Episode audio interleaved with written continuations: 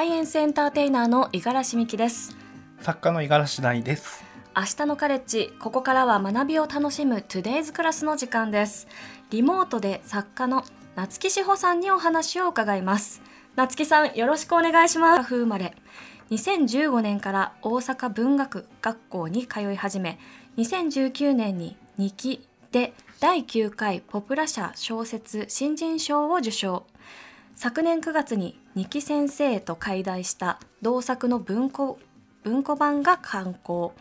デビュー作としては異例の累計10万部を突破するベストセラーとなっております。すごい。でそんな二木先生まずはちょっとどんなお話なのか簡単にですが私からご紹介をします。お願いします。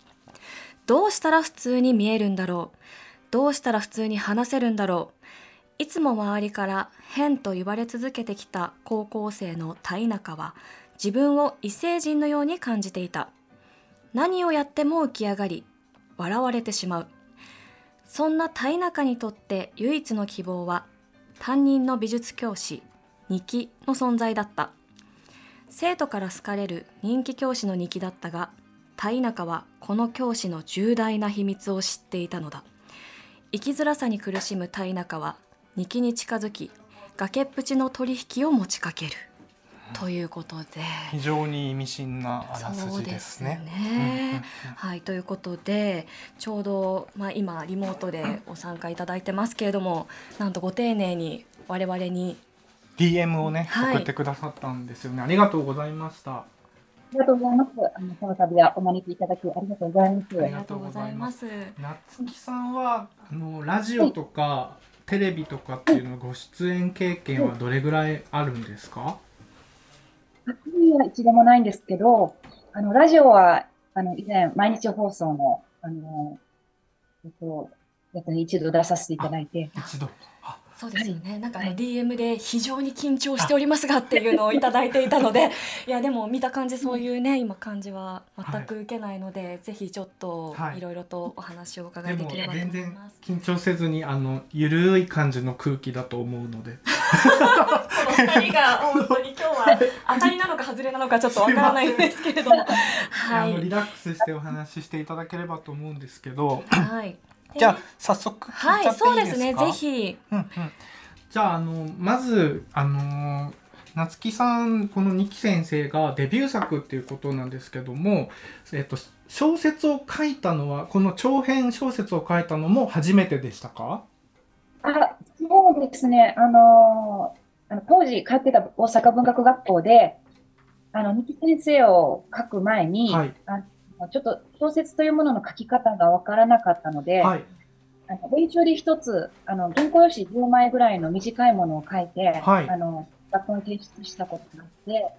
うんそれが、まあ、正確には初めての小説です。なるほど、うんまあでもそそこから小説の書き方を学んでいってきっと書かれる枚数ってどんどん増えていかれると思うんですけどはい。あのまあコンクールに応募する時っていうのはある程度分量ないといけないじゃないですか。で、はい。そのはい。ある程度の分量を書いてコンクールに応募したのは初めはどどの賞だったとか言えますか？そうですね、その、短いのを書いた後に早速二木先生を書いて、あ。あの、あ学校に提出半分ぐらいまでして、はい。あの最初は小説すばる新人賞っていう賞になってあそうだったんですね。はい。うんうんうん、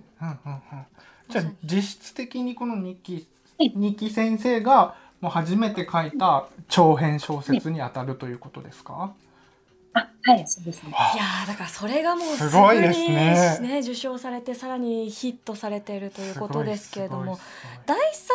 んはその二木先生のどんなところに惹かれてるんですか？そうそうなんですけど、はいちょっと先ほど夏木さんの許可もいただいたのでこのちょっとだけ確信に触れるような内容を説明するとですね、あのミキさんがご紹介したあらすじでまあ二木先生はちょっと秘密を抱えているみたいなのがあったと思うんですけどこの二木先生の秘密っていうのがですね、えー小児性愛者なんですね。で、えー、と彼はでも自分のその性的思考を自覚していて、えー、と決して加害はしないわけです。うんでもその欲望をどうするのかっていうと、まあ、成人雑誌に画地蔵っていうペンネームでそういう、まあ、小児性愛の漫画を描いていて、まあ、そこで自分の欲望をコントロールしているんですね。でそのまあ小児性愛っていうものをまず扱おうと思ったっていうのがすごく僕は勇気が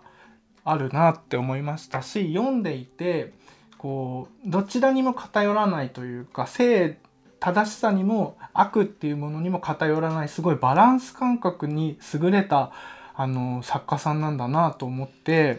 すごく衝撃を受けました。はい、なぜこのテーマを、えーね、まさに小説として出そうと思われたんでしょうか、うんうん、そうですね。小説というものを、まあ、書きたいと思った時からあのいつか書きたいテーマではありました。あえっといいつか小児性愛を書きたいと思っていたってことですか？あ、そうですね。なので、それを早速一作目で書くとは思ってなかった。すごいですね。それはなんかきっかけがあるもんなんですか、うんうん、そうですね。結構、あのー、まあ、理由が何個もあって複雑なんですけど、はい、まあ、ちょっと昔から、まあ、現実フィクション問わず、あの、小児性愛者という存在を見るごとに、あの、彼らは、なりたくてそうなったわけではないですし、うんうんうん。そうした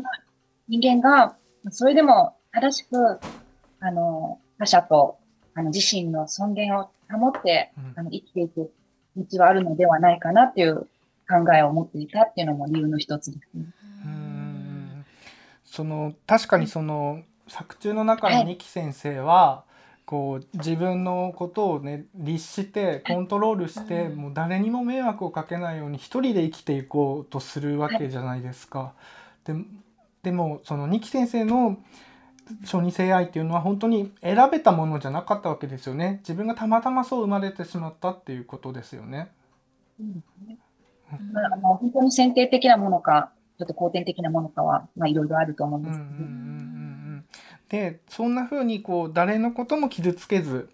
誰のことも加害せずこう自分でコントロールして生きていこうとする二木先生に作中の中ではいろんな意見が出てきて例えば誰にも迷惑をかけていないからいいんじゃないか。っていう人もいればもう存在自体が困る。怖い。悪だ。みたいな人もいろいろいたんですけどこういう意見いろんな両極端な意見の書き方ってすごく難しかったんじゃないかと思うんですがその辺りは何を意識されましたか、あ、そうですね。あの、まあ、あの、日記先生は、まあ、漫画を描いていて、まあ、それは、まあ、ポルノなんですけれども、あの、まあ、現実では、こう、実行が許されない、あの、欲望を持った人たちが、あの、唯一救われることができる、まあ、ファンタジーとしての、あの、ポルノの存在を書きたかったっていうのもありますし、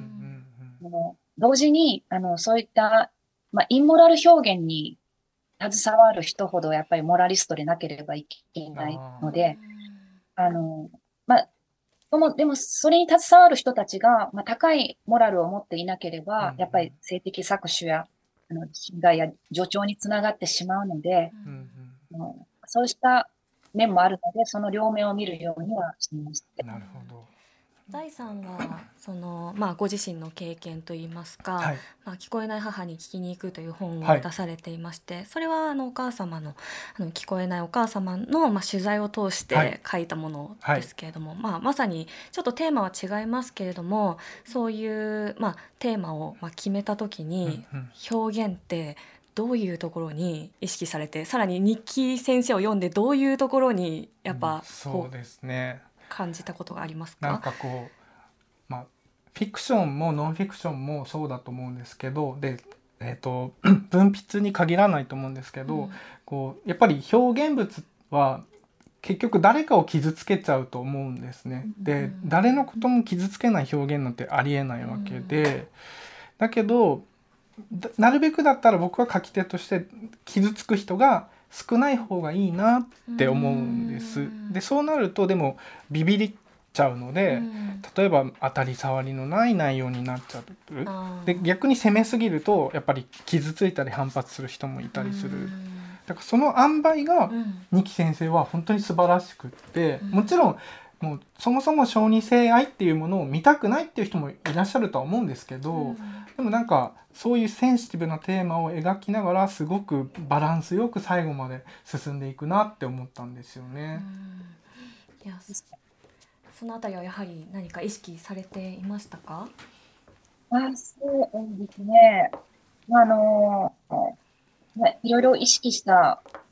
この本字の本の一つなんですけれども、あの、先生が、まあ、イケメンだっていう描写はしないように。しましたね。あこの物語のちょっと必要上、まあ、外見的に爽やかな人であるっていう設定は出たんですけれども、うん。あの、まあ、いわゆるこうイケメン無罪というか、ーうんうんうん。まあ、ひ人から見て比較的不快感がないから、あの、小児性愛でも読者からなんとなく存在を許可されてしまうというようなことが起きると、うんうん。それはともすれば危険なことでもあるかな。確かに。うんすごいもう細部まで気配りされてますね。うん。そのちょっとすごい率直な質問をしたいんですけど、はい。多分この社会の中にその小児性愛だけじゃなくて例えばもう存在するだけでもう悪だとされるこう、まあ、ず属性っていうんですかね。そういったものを持ってしまってる人たちっていらっしゃると思うんですけどそういう人たちに対して率直にどんな風に思われますか、あそうですね。あの、五十嵐大さんの、あの、ちょっと宗教三世にまつわるコラムを拝読しまして、はい、ありがとうございます。あはい、ちょっと、その中であった、あの、まあ、一文がすごく腑に落ちまして、あの、信教の自由の単位は、あの、個人なのではないだろうか。はいその、人権の原則として、あの、まあ、人は自由ではありますけれど、まあ、その、自由の権利が、それぞれ持っている自由の権利が他者と衝突しない限りは、やっぱり自由でああるべきだと。衝突した時に初めて侵害が生まれるので。確かに確かに。そうですね。だからその、そ悪だっていうのは、まあ、その衝突が起きた時に初めて震えばいいことだと思いますし、ちょっとその存在自体が悪っていうことの具体例が私はちょっとまだ見つかってなくて、だから、こう、三木先生のような、人間をちょっと危険視する人の気持ちもわかるんですよ。はい。まあ、その上で、あの、三木先生のように、あの、教授を持って生きている人も存在するんだよっていうことと、まあ、あの、本当に取り沙汰すべきは、あの、その人の内面の欲望自体ではなくて、うんうん。まあ、その人がどういった分別を持っているかということかなと、私は思って、そうしましたね。おっしゃる通りですね。例えばこう日記先生みたいに分別持って自分を律して真面目に生きてる人がいてでも小児性愛者だとそれをじゃあ周りの人がその小児性愛っていうとこだけピックして「お前はこの町から出ていけ」ってなっちゃうとこうそれはすなわち二木先生の自由が侵害されているっていうことですよね。そうですね。あの、まあ、危険視する人の気持ちもわかるんですよ。やっぱりその、言ったら加害者の種というか、因子は持っていて、気持ちもわかりますけど、やっぱりその、そんなこと言ったらみんなね、な中ではいろいろ考えてますし、そうですね。いややっぱりそう分別が大事なのかなって。確かに。うんうんうんなんか中でいろいろ考えてるって今おっしゃってましたけれども私がこう、まあ、全然小説家でも何でもない、あの人が読んだ時、まあ、でもいろんな見方が、はい読み方があるんだろうなと思って、うんうんまあ、今回み二木がその先生ですよね。はい。でい田中があの生徒っていう関係じゃないですか。で私はどっちかというとその先生の方にやっぱ感情移入して読んだっていうところも結構自分の中では衝撃的な、うん。まあ、自分が今大学で教員をしてるってで自分でも確かに言えないことあるよなっていう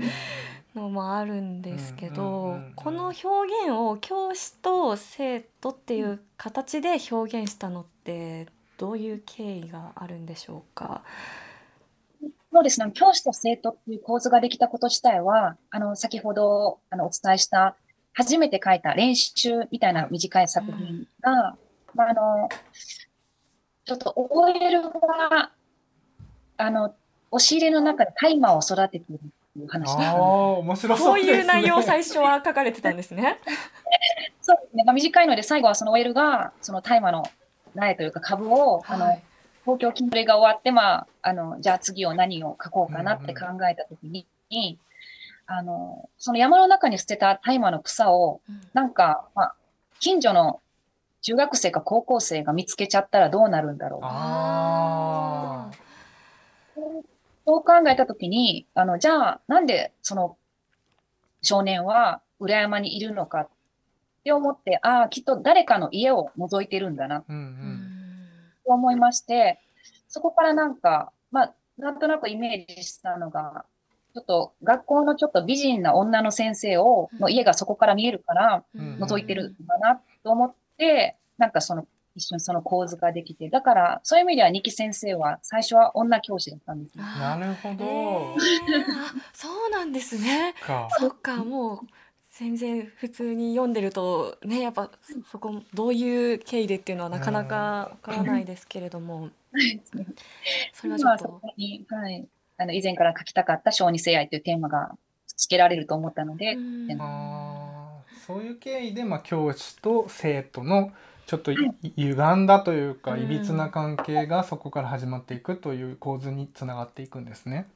そうですね、着想、着想はそこでしたね。うんうんうんうんうんうんうんなんかこの作品の中であとはそのさまざまな欲みたいなものもテーマなのかなと思ってまして、はい。まさにその二木先生が抱いてる欲望もそうですし例えば田中が普通になりたいとか自分を認めてほしいとか、あとはまあ田中を排除している、まあ、いじめっ子たちみたいなのもあるいはその排除したい欲を持っているのかもしれないなと思いましてその自分人間が抱える欲望っていうものも一つ、うん。あのこの作品の根幹をなすテーマなのかなと思うんですがいかがでしょそうですね。あの、二木先生っていう人物のターンにおいては、あの、もちろん欲望とどう付き合っていくかってことを大きなテーマにしてたんですけど、あともう一人、作中にいじめっ子の子が出てくるんですけど、まあ、その子はある種、二木先生とその子も共通項があって、だったら、その子の持ってるものは、自虐性ですね。うああそうですね。うんうん。まあ、その加害者の種を持っているっていう意味で、その子の、まあ、欲とうん三木先生の欲と共通項はあったんですけど、はい。ちょっとその、あの、そうか、登場人物全員にそういう欲っていう名前の共通項があるんだなっていうのは、今は言われて初めて気づきまそうですかでもなんかその欲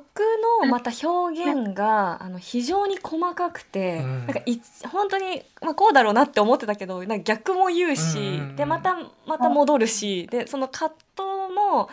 あ自分がすごく感じうんる、うん。ちょっと客観視した自分と本、うんうん。なんか自分みたいなのが わーってこう書いてあるっていうところも非常にあの読み応えがあったかなと思いましたね。だから今の欲のお話は聞けて、あのこれまだ読んでいないという方もあのぜひそういったところをね聞いた上で読むとまたね違うかななんて思いましたね。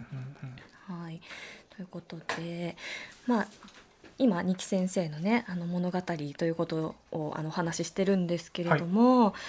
まあね、これは本当に多分見方がさっきねここでもずっとうん感想を話してたんですけれどども、の立場で見るかで変わってくる。もうそれがまずちょっとびっくりしてるところではありますよね。ミキさんはやっぱりさっきおっしゃったみたいに先生の立場で、うんあとこの番組のスタッフさんに、まあ、女の子が生まれたばっかりの男性お父さんがいるんですけど、からするとやっぱりそういうニキ先生みたいな人が、うん。もし娘の担任になったら、ちょっと怖いかもしれない。っていうようなことをおっしゃってたりして、で僕は完全に二木先生に教師でも何でもなく、ん。二木先生という一人の男にがっつり感情移入しちゃって、なんかその生きづらいこう自分が選んだわけじゃない生きづらさみたいなのを抱えて一人で生きていくのって本当に辛いと思うんですよ。だからそれをこういった形で見事に描いてくださった夏木さんにまず感謝の気持ちがすごくありますしあの多分この本を通してこうじ自分自身のなんだろうな、まあ、ほ欲望とか本当の自分って何だろうっていうことを見つめ直す読書体験ができる読書をする人たちも増えるんじゃないかなと思います。ありがとうございます。逆にその夏木さんがこの物語を通してなんか読者の方にまあ伝えたいことであるとか、まあ、逆にそのか考えてほしいこととか、うんうんまあ、話し合ってほしいこととか、まあ、そういうことがもしかしたらないかもしれないですけれどもなんかあるあるものなんでしょうかね。そうですね。あの、まあ、読んでくださった方々が、あの、それぞれ自由にうんしてくださって、こう、話してくださったら嬉しいと思うんですけれども、はいあの、やっぱり、あの、ちょっと小児性愛者っていうものに対して、あの、一度、ちょっと違った視点で捉えて、うんやっぱり意見を話してくださったら嬉しいと思います。うんうんうんうん確かにそういう場面がねどんどん出てきますから。そうですねね。なんかその小説の役割っていいろいろあると思うんですけど、うん今夏木さんがおっしゃったみたいに違う視点をくれるっていうのは、うんまさにあると思っていてでやっぱり小児性愛者の視点にはなかなかなれないうんわけで、でも二木先生を通すとあ実はこんなに苦しいんだっていう視点がわ、ね、入ってくるのでその視点を持つだけでもまたちょっと変わってくる視野が広がる気がしますね。うんはい、ということで夏木さんは現在ウェブアスタにてはい小説「隣室はいつも空き部屋」を連載中ですけれども、まあ、さっきのあの大麻の話もすごい気になるんですけど こちらはあのどんなお話なんでしょうか？あそうですね。あの、同じ一つの街の中で起きる、あの、不思議なことを書いた連作短編で、あの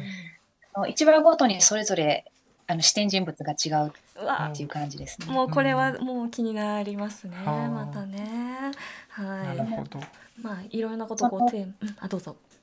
あ、はい、その、さっき言ったその、大麻の話も、こう、リサイクルして出てくるので、ちょっあ、と、そうなんですか？そうなんですね。これは読みたい。楽しみですねいやそうそうかそういうねちょっとヒントをいただけると さあらに。りがとうございます。はい。ということであっという間にお時間なんですけれども、今後夏木さんが、まあ、すでにもいろいろ書かれてますけれども今後書きたいテーマとかあと構想中のことがあればぜひ教えてください。そうですね、あの、次に、あの、書き下ろしの長編で、あの、書きたい題材が決まっているので、あ。あの、まあ、連載の原稿が終わる来年の頭ぐらいから取り掛かろうと思ってるんですけれども、あの、ちょっと、ま、今回の題材はまだちょっとなんか言っちゃいけないみたいなんですけど、そうですよねい。やそれが一番ワクワクさせますよね あのね人をはい、はいありがとうごはい、ざいます。でもなんか、ちょっと、結構ポテンシャルのある題材なのでう、んうん書ければ結構面白いものになるかなと感じているので、頑張っていい作品にしたいですね。楽しみにしてね、ます。楽しみにしてます。ありがとうございます。ということで、もう本当に時間がそうですあっね。という間だったんですけれども、えー本当ありがとうございました。ありがとうございました。明日のカレッジありがとうございます。トゥデイズクラスこの時間は作家の夏木志保さんをお迎えしました。じゃあまたぜひね、あの読みたいと思います。ありがとうごあざいまし。た。ありがとうございました。毎週月曜から木曜朝8時30分からお送りしている「パンサー向井のフラット」毎日を彩るパートナーの皆さんはこちら月曜パートナーの滝沢カレンです火曜パートナーのココリコ田中直樹です水曜パートナーの三田寛子です。そして木曜日は？横澤夏子です。ヤーレンズのデイ淳之介です。奈良原まさきです。横澤夏子ちゃんとヤーレンズが各週で登場。今日も一日頑張ろうのきっかけは「パンサー向井のフラット」で